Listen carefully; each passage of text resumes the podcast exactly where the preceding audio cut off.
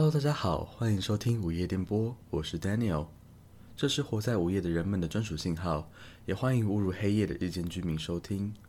每个单集我会选择一个主题与大家分享一些想法，可能是最近的生活，看了什么书，或是新上映的电影。接着我会选一篇与主题相关的短篇故事读给大家听，在最后会针对故事提供一些观点分享给大家。结尾的段落会预告下一期的主题或故事。并且让大家投稿一些想要分享的内容，在下一期一起分享。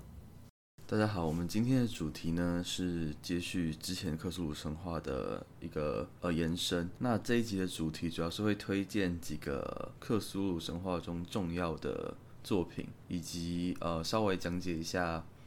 里面会出现的一些独特的宇宙种族。那么第一个是克苏鲁的呼唤。当然，作为整个克苏鲁神话体系的代表作，那克苏鲁先前有讲到是代表水的存存在，是一个呃沉睡在拉莱耶的外神，他长得有呃章鱼般的头部，然后触手似的胡须，以及充满鳞片的巨人，还有蝙蝠的双翼。那克苏鲁呢是在太古时代从远方的星系而来到地球，然后统治了击败了当地的原本统治地球的远古种族。或者是说的 old ones 古老者，这古老者会出现在呃另外一部非常重要的作品中，叫做《疯狂山脉》。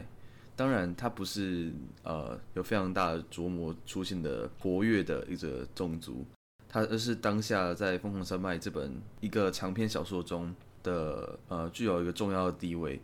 因为他们是过去统治着地球的古老种族，那他们被击败后陷入冰封、陷入沉睡。那在人类的对地球的探勘中，后来发现了这这件事实，然后导致的一些可怕的事件发生。那当然，我们稍后再讲。我们回到克苏鲁的呼唤这部作品中，那当克苏鲁击败了这些古老者之后，他们征服了一个叫做母大陆的地方。那母大陆呢？在作品中的描述是存在一个太平洋的中江，在太平洋中江这个母大陆是后来因为地理的变化等等，所以丧失了力量，最后沉进了太平洋深处。有个都市叫做拉莱耶，也就是克苏鲁沉睡的地方。所以说，在克苏鲁神话中的克苏鲁的呼唤这个作品里面，就有提到说，哦，克苏鲁是沉睡在拉莱耶，沉睡在母大陆深处，在太平洋深处。那他们是受到海神达贡以及母神海德拉以及生前者们这些海洋种族的崇拜。那生前者的话，可以从我们克苏鲁神话这个系列第一集所提到的，呃，达贡这部作品里面可以有所了解。那达贡就是体型巨大的生前者嘛。那生前者主要是有鱼人般的外表，有极高的智慧，而且几乎不会死亡，不会受到外力影响而死亡。那他们会雕刻着克苏鲁的石像。然后崇拜了克苏鲁，直到九星回归到，或是群星回归到正确的位置的时候，克苏鲁才会从拉拉耶中苏醒，带领着生前者重新占领地球。那克苏鲁即使处于被困住在这个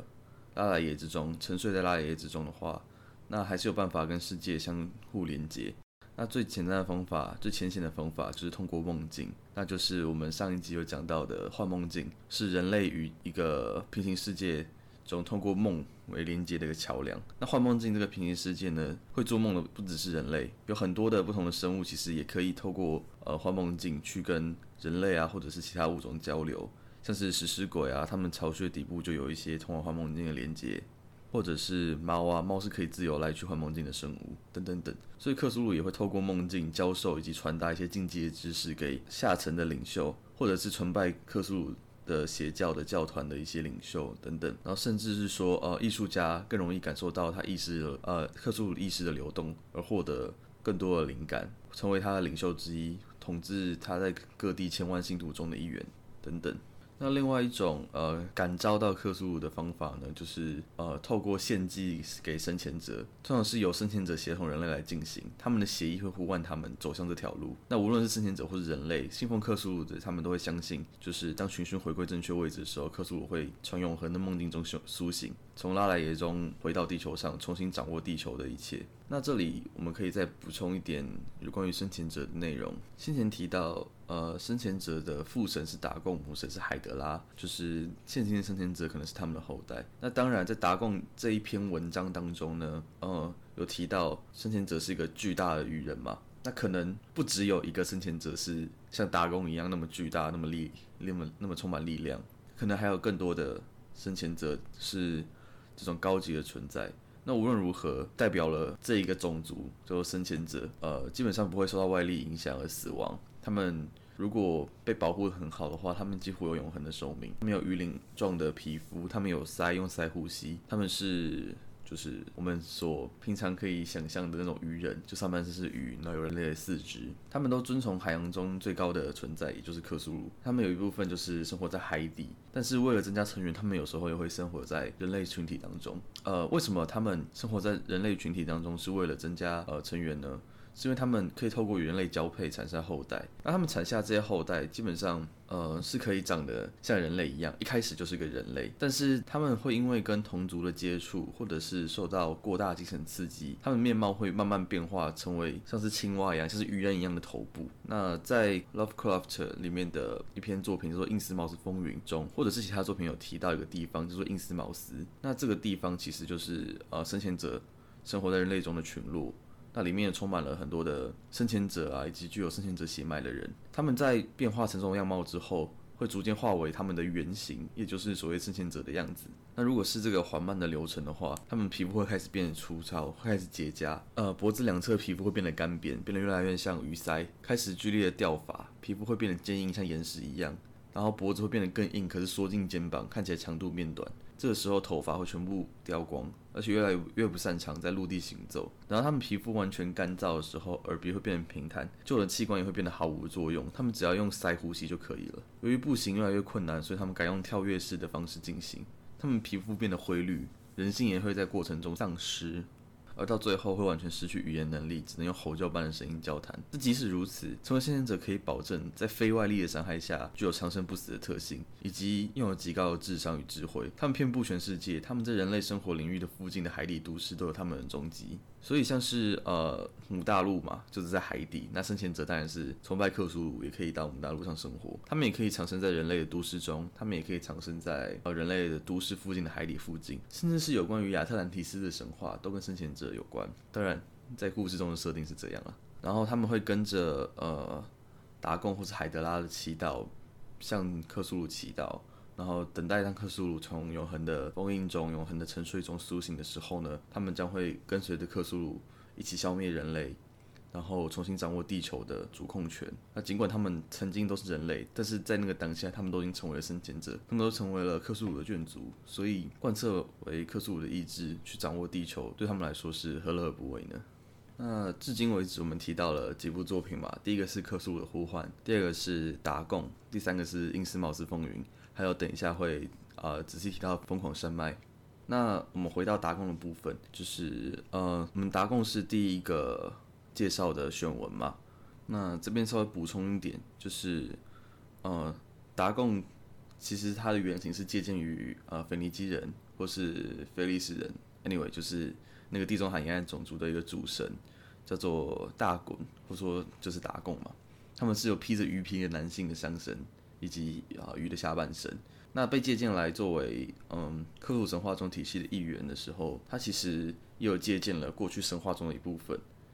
呃，在过去的神话之中，就是菲利斯人的神话当中，他是呃受到祭拜的主神，他掌管着农业。他在描述里面呢，他会从白天的时候从海里教导人民的智慧，而晚上会回到海里休息。他教导人类各式各样的知识，从绘画、建筑、音乐、法律等等。那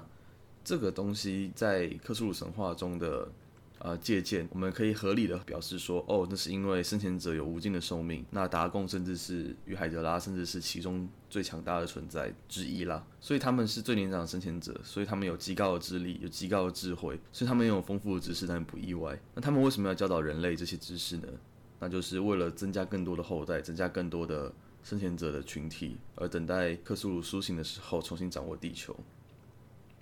那当然就是会有一些古代神话的借鉴，然后糅合了一些克苏神话中的描述方式以及一些角色进行一些揣测，最后会得出一个看似似是而非，好像有点考据、有点合理的东西，然后用克苏神话方式进行包装。那当然，这也是克苏神话的迷人之处了。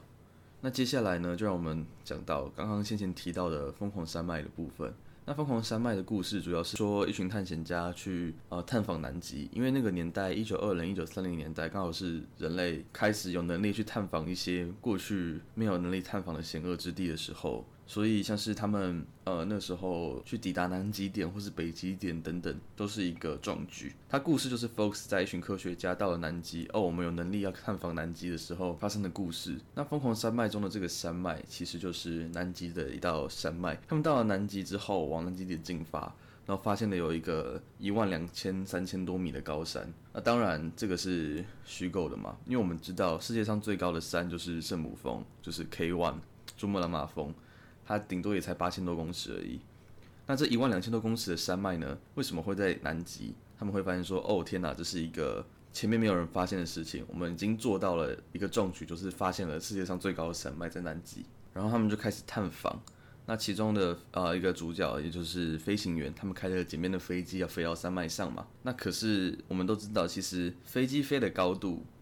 已经跟这个凤凰山脉这个山脉高度已经是非常相近了，他们很难透过飞机去横跨这些山脉，所以最后呃在一些天气的影响下，他们最后还是或者说迫降在这个山脉上。他们进入山脉中探险，发现了里面一些极大的恐怖，也就是前面有提到的那些古老者被冰封的存在，以及他们的仆从，也就是休格斯。那我们介绍一下休格斯是什么东西？休格斯在叙述中主要是。一个长得像柏油的生物，它们有着，它们就像是流动的沥青，它们可以变成呃各式各样的形状。你可以想象一个 maybe 一个柏油史莱姆，然后它们基本上很难受到外力伤害，不太会死亡。它们是非常好用的东西。那为什么会说好用呢？因为休格斯其实是啊古老者的仆从，呃几亿年前跟着古老者一起来到了地球。这远古种族到了地球之后。呃，因因应各式各样的需求，所以创造出了休格斯这个普通种族，就像是上帝造人里面的一样，就是人类是被造来荣耀上帝一样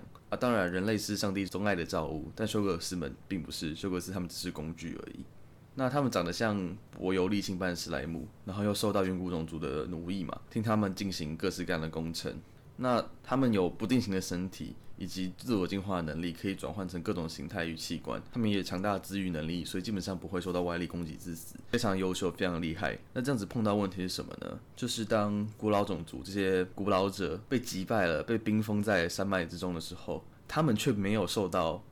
重大的伤害，他们也没有受到冰封，他们一样能够生活在。那疯狂的山脉中的巨大高山中的各个山洞中，他们可以继续活动，继续的生存，而创造出来他们的呃，创造他们出来的这些古老者却被呃冰冻在，或者是呃受到伤害而垂死等等，就是已经被几乎消灭在这个环境之中，而作为工具的这个种族反而却可以留存。而不止如此，呃，当初古老者创造了休格斯之后，他们用休格斯的这些细胞，非常厉害的细胞，创造了地球上现今各式生物的原型。而这些原型开始进化之后，甚至休格斯开始进化之后，他们的自我意识会唤起追求一个主体的冲动。所以，他们受到了长时间的虐待以及奴役之后，他们也会呃，为了追求自己的主体性而奋斗。古老者统治的当下。其实已经发动过了叛变，但是由于远古种族科技量太强大，毕竟他们是连休格斯这种厉害的生物都创造了出来，所以他们还是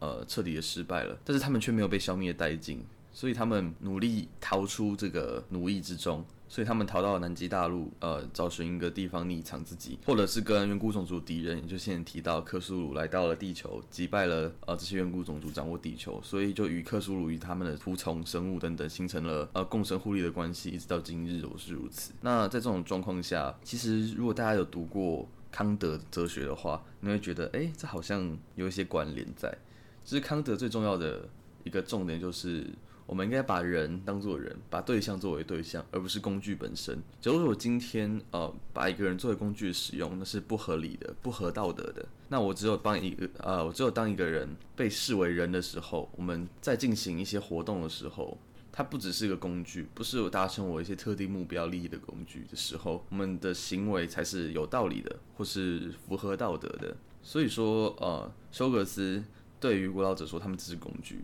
但休格斯对他们自身来说，他们也是有自我意识，他们也是要追求自我的一个主体性在。而这样子来说的话，不就是呃，你把休格斯当做工具，以及当休格斯把他当休格斯自身，那也有工具性的价值，也有它主体性的价值。这个时候，你才是最好的，或是最符合道德追求的一个状况。那符合道德追求啊，为什么重要？是因为它是一个合理合法、可以说服人的方式之外，它另外一个点是说哦。呃，因为这这样是自然的方式。那为什么说是自然？自然就是万物运行的道理嘛。所以这个自然是说，呃，一个可以被合理接受运行的方式，就像是一个合金，或者说一个复合的化学元素，它的电子的电量负的电量跟它质子正的电量，就是达到平衡的时候才是最稳定的。一旦它的呃成为离子态啊，或者是它的开始衰变之后，那其实它都是不稳定的，因为它不是一个平衡的状态，它不是自然状态。那相对的，在对康德而言，你符合道德，你符合这个自然状态，甚至是休谟，就是他所谓的自然，就是一个万物运行的道理，它不带有任何太多的一个神学观点啊，或者是宗教观点啊，或者是一些理论性的观点，他们所言的，他们所说的这些自然，其实就是一个结果论的结果。就像是哦，水是往下流的，或者是 F 等于 ma 这种这种公式化自然，它不是一个我们所想象的哦，绿绿样蓝森林，我们说这叫自然。对们而言，就是一个规律，合理合法的规律，就说自然。那康德使用道德来解释说，人类行为要符合自然。那休谟自然主义当然也是会去提倡说，哦，某些行为是自然的，某些行为是被允许的，等等。那在这种状况下，所以自然以及道德的联系被建构起来，所以我们会说，哦。遵循道德是重要的。OK，扯远了，回到克苏鲁神话的部分。呃，休格斯以及古老者败兵残将们躲到了南极中。那人类过去没有发现南极的一些地貌，他们顶多就是哦知道有个地方叫南极，或者是透过一些地理的方式去策划出来一个南极点。但是他们很少，或者是几乎没有实实地的踏足于南极，他们也没有这个能力去呃开发南极，去探索南极。那当人类有这个能力的时候，那当然人类就会一蜂拥而上的去探查嘛。所以《疯狂山脉》这一部作品呢，就是那些呃主角那群人，他们开始去探查了南极，然后发现了一个超级高的高山，然后发现了休格斯，发现了一些冰封沉睡的古老者，他们就是当然人类无法力敌这些东西嘛。所以他们有的发疯了，有的呃死了，有的受到重伤被抛弃了等等，他们就一群人受到各式各样的危险。他们有的人失散了，有的人被抛下，有的人背叛，就是各式各样的剧情非常丰富。那他们最后要努力逃出来，逃出升天，逃出这个充满了危险生物的环境。你可以想象，它就是一个一九二零年代的恶灵古堡，一九二零年代生化危机的感觉，就是那些外星生物们。以及人造生物们，嗯，应该不能算人造，毕竟古老者也不是人，古老者是长得像海葵，然后有翅膀的神奇生物。这群主角呢，或者说这些人呢，他们受到了休格斯的追杀，以及看到了一些不可名状恐怖导致的疯狂之后，那只有少数人可以逃出来嘛？那他们最后逃出来之后，依照克苏鲁神话的选择，不是常见的剧情，他们的选择，我想大家应该也要猜得到，不是把这些恐怖公诸于世，也不是。安然的带着秘密死去，而是会记录了一份手稿，或者是记录一些只有自己人才有知道的一些秘密。他们会非常抗拒说：“哦，我不应该把这个记下来。”可是我又是不能让世人完全不知道这件事情，这种矛盾。然后整理了一小份资料，然后最后再可能发疯啊，可能死亡啊，等等等等等。那这份手稿呢，就会在克苏鲁神话体系中就说：“哦，这边有这个手稿。”那在后人的续写当中，或者是一些作品改编当中，那这些手稿可能就会再度出现。所以我觉得，呃，克苏神话另外一个迷人的点就是，你每个故事之后，你留存的一些，你提到的一些，你创造的一些，呃，手稿也好啊，或者是物品也好啊，都是可以再度被利用的。那，呃，在克苏鲁神话的桌上型角色扮演游戏，就是克苏鲁的呼唤中。当然也有一个有趣的设定，就是你每一次跑的地图，每次跑团跑的故事，都是一个故事嘛。我们可以像说，呃，克苏神话中的一篇小说一样。那在这个故事当中，你得到的东西或者出现的东西，可能就是来自于你先前的这一些作品。可能从克苏鲁的呼唤中，哦，我说的是小说，呃，拿到了一个厉害的钥匙，可以让你开某个关键的门，或者呢是到。呃疯狂山脉中，你拿到那份手稿，知道了一些额外的知识，可以帮助你在这一次游戏中，在这个故事中生存下来等等。这是一个呃非常有趣、合力完成的一个传承，所以我觉得这也是克苏鲁神话中另外一个令人着迷的点，就是它的有趣程度不止在有足够的开放性，有足够的呃空间让你去描写你想写的内容。以及有很好的良好的传承考据，可是却没有太多的死死限制，不会说哦，你这个东西只能在这边出现，而是说哦，曾经有人提到这个东西，我可以在这个地方把它拿来借用。那当然，你用的好或不好，或者是你写作的作品内容好或不好，是有很多的评价嘛。那这就是比较主观评价，也可以每个人有自己的看法，我觉得就不用多说。但是至少它不会有太多的限制，它也不会呃完全是一张白纸，它是建构了一个。有迹可循的松散体系，可以让人建构出一个很好的作品。然后它也不会太过限制于说不让你去写一些天马行空的内容。所以在整个系统上，我觉得克苏鲁神话是非常值得一看的一个体系。那这边再补充一点，就是关于古老者或者说古老种族的一些内容。那前面提到他们在疯狂山脉中有一些存在，呃，少数被冰封的幸存者。或者说，maybe 他们已经死了，但是他们至少尸体被冰在南极嘛？那他们受到休格斯的叛变，他们被克苏鲁击败等等。那在整个的故事中有另外的呃一个故事，一个短文有在讲解呃古老者的故事，但是我稍微有点忘记到底是哪一篇了。那大家有兴趣的话，可以自己去找找看。那主要就是说，这些古老者是在数亿、数十亿年前，他们就从宇宙到来。他们看起来像动物，也像植物，或者是说，嗯。这是一个有问题的描述，毕竟他们是超越了动物、植物之外，他们呃是创造了动物、植物的这些，你可以说是人，就是这个存在啦。就是动物、植物是由其后所慢慢演变出来的，所以对他们而言，长得像动物或是植物，这个描述是有一些矛盾在的。Anyway，他们的形象其实长得非常独特，他们是有呃海星状的头以及酒桶形的腹部。它们头部前端布满了眼睛，背部具有可以折叠的翅膀。它们可以用这种翅膀在宇宙中旅行，而且它们具有大概两到三公尺的身高，是非常大型的呃生物。那如果恐龙没有被灭绝，小型哺乳类没有持续的演化的话，那会存在什么样的生物？或者是说，在恐龙以及哺乳类？以及真菌或者是植物、动物之前的生物会是什么样子？那显然，当初这些作家们以及呃 Lovecraft 本人，他们就有一些天马行空的想法，所以呢，画出了这个古老者，或者是创造出了这个古老者的形象。他们的奇特的形状为什么会这么奇怪？他们想要表达的点，其实就是说，为什么我们人类就要对于生物的形状做出一个特别区分？当然，我们知道，就是动物保护协会就保护那些可爱动物嘛。你保护了这些狗猫，你喜欢这些狗猫是因为它们长得可爱。对于猪啊，对于一些不可爱的生物，或者是鳄鱼等等，对他们而言好像就不是那么容易值得被保护。人类当然就是一个看脸的生物啦，你长得可爱我就保护你啊，你长得丑那就随便啦。啊。要是你长得丑又很好吃的话，那很抱歉，你就是要被拿来吃，大概就是这样啦。那所以说，他们这边提到就是。呃，这个古老者长得很奇怪，那为什么我们要对于他这种奇怪的样子去定义说，哦，人类的看脸的这个习惯，说这个生物到底是要被淘汰，是被留存？他们远比人类强大，人类是没有这个选择权的。所以说，这个是最自然的生物演化。因为像我们知道，现今的一些狗啊、猫啊，其实都是人类配种育种出来的生物，它们的样子都不是原本的样子。那如果我们是透过一个物竞天择的自然环境继续。呃，留存创造出来，或者是演变出来的生物会长什么样子？那我想，Lovecraft 所创造这古老这种族是一个蛮好的解答，就是你会保留这些适于生存的性状，而不是那些看起来好看会被人为培育留存下来的那种样子。那另外一点，呃，像这种宇宙神话中外星种族的出现，都是在一个拥有强大的肉体力量的生物登场，作为一个主角或者是配角，或是一个登场的一个存在。那我们都知道，在我们现今有些科幻作品中，有出现当科技演进的话，人类就变得越来越肥胖、越来越无力、越来越脆弱。那为什么不能是随着科技的演化，人类越来越强壮呢？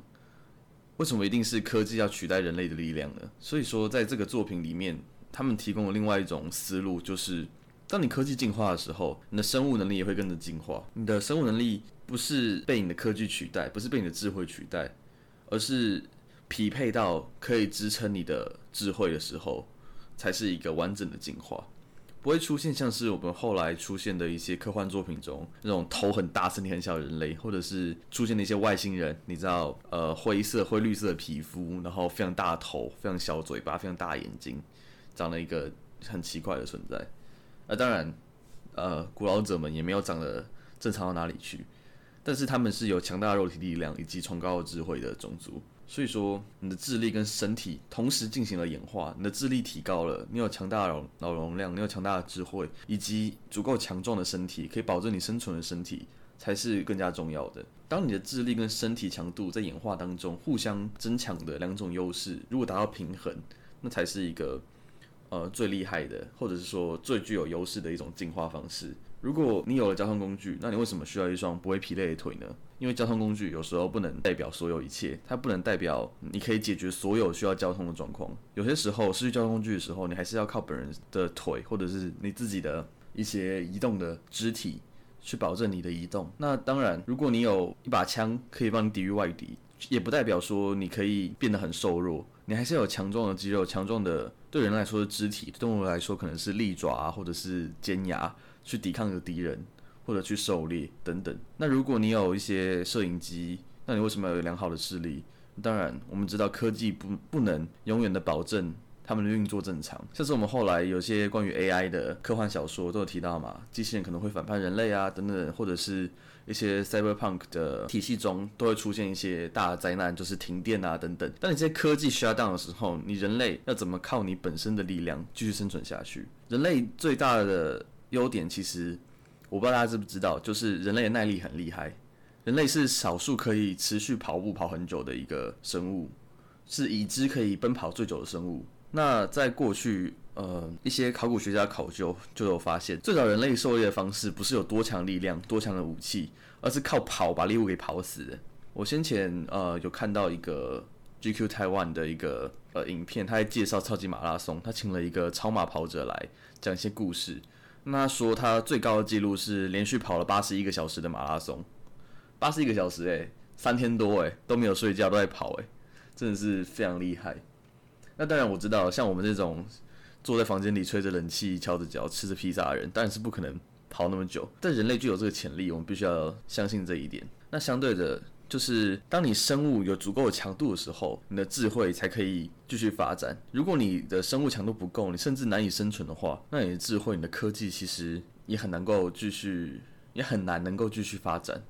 因为你首先要保证的就是你的生存。所以像是古老者这一种身体强度非常厉害，甚至可以靠肉身在宇宙中飞行的生物，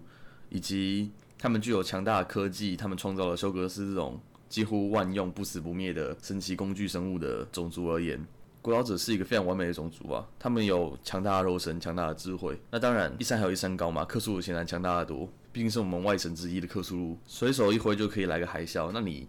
再怎么强，都会有生物层级上的差距，所以被击败了，呃，理所当然。那在被击败之后，我们都知道克苏鲁在故事设定中陷入了沉睡，跟着拉拉爷、跟着母大陆一起沉进了太平洋海底。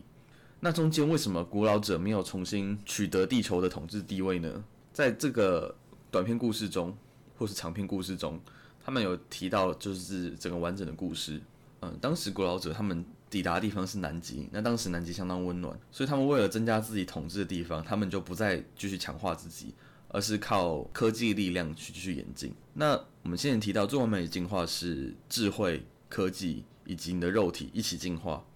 而当你觉得安逸的时候，你的肉体不再继续进化的时候，你只靠科技，那可能就会迎来一些不好的结果，像是现在的一些 AI 或者是科技进化类的这种科幻小说。人类在依靠过度依靠科技之后，人类变得孱弱，人类变得肉体变得没有任何的力量可以去抵抗我们所自己亲自制造出来的一些危害，不管是叛变的人工智慧也好，不管是环境的。破坏也好，或者是一些自然灾害等等，人类很难再靠我们自己的力量去对抗这些东西了，对抗这些灾害了。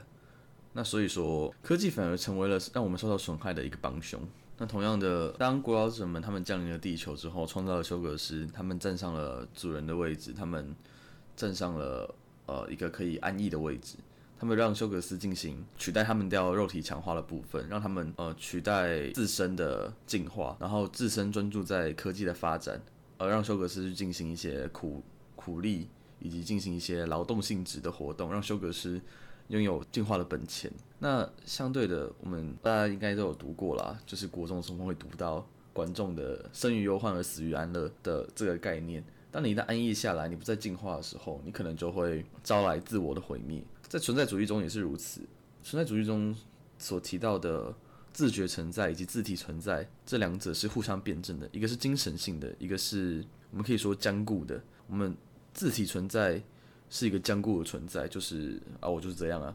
那自觉存在就是哦，我自觉了我是我，所以说我要。怎么样的改变？我要怎么样的演进才能活下去或活得更好？那当你一旦自觉存在不再进行呃自觉的时候，那你就整个人就僵死了，你就是一个呃，你整个就是成为一个自体存在，你不再有进化的可能，你不再有活动的可能，你不再有进步的可能，那你很快就会自我毁灭。那同样的，呃，存在主义中最重要的就是说，你的自觉存在以及自体存在是要互相辩证的，你要透过内在矛盾互相辩证，才有你一个演进前进的动力。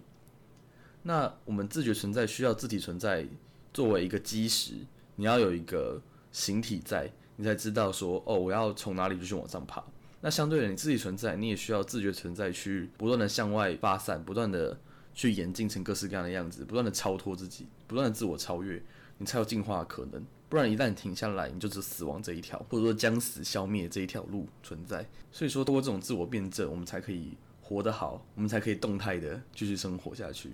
那相对借用这个“生于忧患，死于安乐”这个概念，其实是一样的。而古老者他们决定安逸的时候，其实就是他们招致毁灭的时候。那他们后来克苏鲁来到了地球，克苏鲁以及他的眷族们跟古老者发生了冲突，然后他们发生了战争，所以最后划地分居。毕竟古老者有强大的力量，他们有强大的智慧、强大的科技，而克苏鲁嘛，就嗯超级强。所以打完之后呢，两边差不多两败俱伤。所以最后，他们决定就是划分自己的地盘。克苏鲁统治了母大陆，古老者们就是继续待在南极。而我们都知道嘛，呃，克苏鲁后来陷入了沉睡之中，被封印在拉莱耶，被封印在了母大陆。那远古种族就会趁机夺回他们原本的领土，就是他们再次辉煌的时候。那在故事中有提到，呃，侏罗纪的时候，另外一个外星种族叫做米格，又来到地球，他们也要跟古老者去争夺地盘，地球的地盘。那经历过跟克苏鲁对抗的远古种族，他们升级了他们的工具，升级了这些修格斯们，所以他们都会觉得，哦，看来这次战争可能会比上一次更容易。但是我们先有提到嘛，修格斯在过去叛变了这个远古种族，那其实就是在远古种族跟米格进行呃战争的时候，他们的叛变。他们平常被精神控制着，而当他们放弃了自身强化，而改为去强化修格斯作为一个媒介，作为一个工具的时候。那休格斯就会得到更大的提升，而他们提升的更多，他们越有能力开始抵抗了这些远古种族的控制。这是有自我意识的工具，最后呃最终进化了，最终进化成了追求主体性的过程。那这个时候远古种族们，你一边要镇压呃叛变的休格斯，你又要去对抗米格，所以你最后就是节节败退。最后他们退到了一开始登陆的地方，也就是南极的城市，苟延残喘着。那后来冰河时期来临了。那这些虚弱的远古种族们，虚弱的古老者们，他们放弃了身体的进化而追求科技发展，所以他们适应力不足以去应对这个次的冰河时期的挑战，所以大部分就是因为冰河死去而死去，只有少数的冬眠在寒冰之中，而这些休格斯们反而是生活下来的一群生物。那接下来的故事，我想大家应该就猜得出来，就是疯狂山脉的故事。因为这个疯狂山脉其实它并不真的是一个山脉，这个山脉其实是古老者的城市。而休格斯在其中活动，他们生活那些地道啊，其实就是过去那些城市里面的一些建筑的轮廓等等。呃，所以说它里面另外一个提到的有趣的点，就是碰到什么环境问题会让这些冰块融化呢？我想大家应该都猜得出来，就是全球暖化。所以就是全球暖化也会导致这些古老者被放出来。那大家有很多地方可以琢磨嘛。如果我今天是要呃为了环保，为了防止全球暖化的恶化，为了倡导这件事情，然后写一部科幻小说，那我当然就可以借鉴这一个部分。我觉得这是非常有趣的地方，因为你用不同的东西去代表了一个特定的内容，你可以借鉴各式各样的想法、各式各样的作品融入其中。所以克苏鲁神话的多变性以及它的塑造呃故事的能力是非常强的。这也是呃我为什么这么喜欢克苏鲁神话，因为你可以发挥你的创意，你可以有一些各自的考据，你可以在里面透过隐喻或者是象征的方式去说一些呃你觉得比较重要的事情。当然，它整个体系的作者有很多嘛。那除了先前提到呃 Lovecraft 创造体系、德雷斯的续写，那现今还是有很多的作家会针对呃克苏神话进行一些故事的改写啊，或者续写啦，或者是电影的改编啦，或者是游戏的制作等等。那这个体系越来越发展之后，我相信它也会成为一个在文学啊，或者是说在影视方面一个独特的一个。分项独特的一个种类，像是你可以搜搜寻呃呃 Lovecraft，你就可以找到这一系列的这种宇宙恐怖神话故事等等的系列。那如果你去搜寻史蒂芬金的话，你会找到哦他的恐怖小说，他的恐怖故事改编电影。那相对，如果你搜寻呃你搜寻 Cyberpunk，你就会看到可能像是银翼杀手啊，或者是呃精神漫游者等等这些作品，或是一级玩家。那它会成成为逐渐成为一个分类，或者是现今已经成为了一个分类。那在越来越完善的时候，它当然会有越来越多作品，然后它会越来越明确化它的特色。所以我觉得这也是一个迷人的地方。科数神话中就提到了这些外星生物啊，这些强大的存在，或者说强大到可以被称为神的存在，是怎么样在地球上进行争夺，是怎么样进行演化。而这故事本身，这体系本身也是会不断的演化。直到它成为了一个完整的，或者是说成为了一个具有鲜明印象的一个特呃鲜明特色的一个呃作品的抬头或者是一个分类。所以说，这作品这个体系本身自身也在演化，而里面故事的这些角色这些存在也是不断的在演化。所以这非常的让人感到有趣，让人感到兴奋。那目前为止，我们就推荐了以上这些作品。第一个是呃达贡。第二个是科苏鲁的呼唤，第三个是因斯茅斯风云，那第四个是疯狂山脉。那在先前有选文提过了，达贡已经告诉了大家。那另外一篇是呃塞勒菲斯是关于幻梦境的故事。那剩下的几篇，尤其是疯狂山脉这一篇，非常推荐给大家。那如果大家还有兴趣的话，我觉得也可以去找一些短篇开始看，开始入手，像是呃像是翻越睡梦之墙啊，或者是。阿萨托斯都是一些短篇的故事，那不可名状，或者是魔女屋中之梦，或者是或者是银钥匙啊，或北极星，可能稍微长一点点，但是也不到长篇小说啦，可能就是中篇或者是短篇中篇这样。那这些故事。如果可以的话的，大家最好去看一下原文，因为在翻译上可能会有些地方失真，让你没办法体会呃克苏神话的用字的一些特性。他们常常会用一些诡异的，或者是呃我们会说 big word 一些很重的字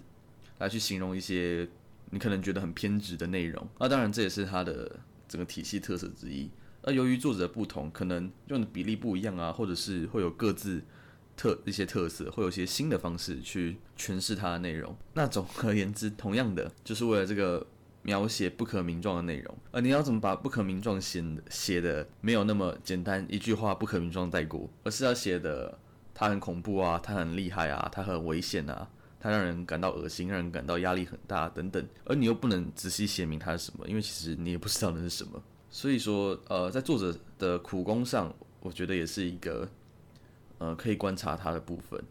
就是在描写的手法上，其实也是具有一定的艺术性。那以上几篇我就推荐大家去看，那尤其是原文的话最好。那如果要找翻译的话也行。那翻译的话，我相信，呃，你直接去 Google 那一些作品名称，你可能就知道说，哦，你可以找一些资源，不管是中国翻译的也好啦，或者是。呃，台湾有人翻译，但台湾翻译是以网志类型为主。那中国，我记得重庆出版社有出版一篇，是一本或是几本是写集结成册的，呃，克苏鲁神话故事。那我都推荐大家去看看。那我们今天到这里结束，谢谢大家。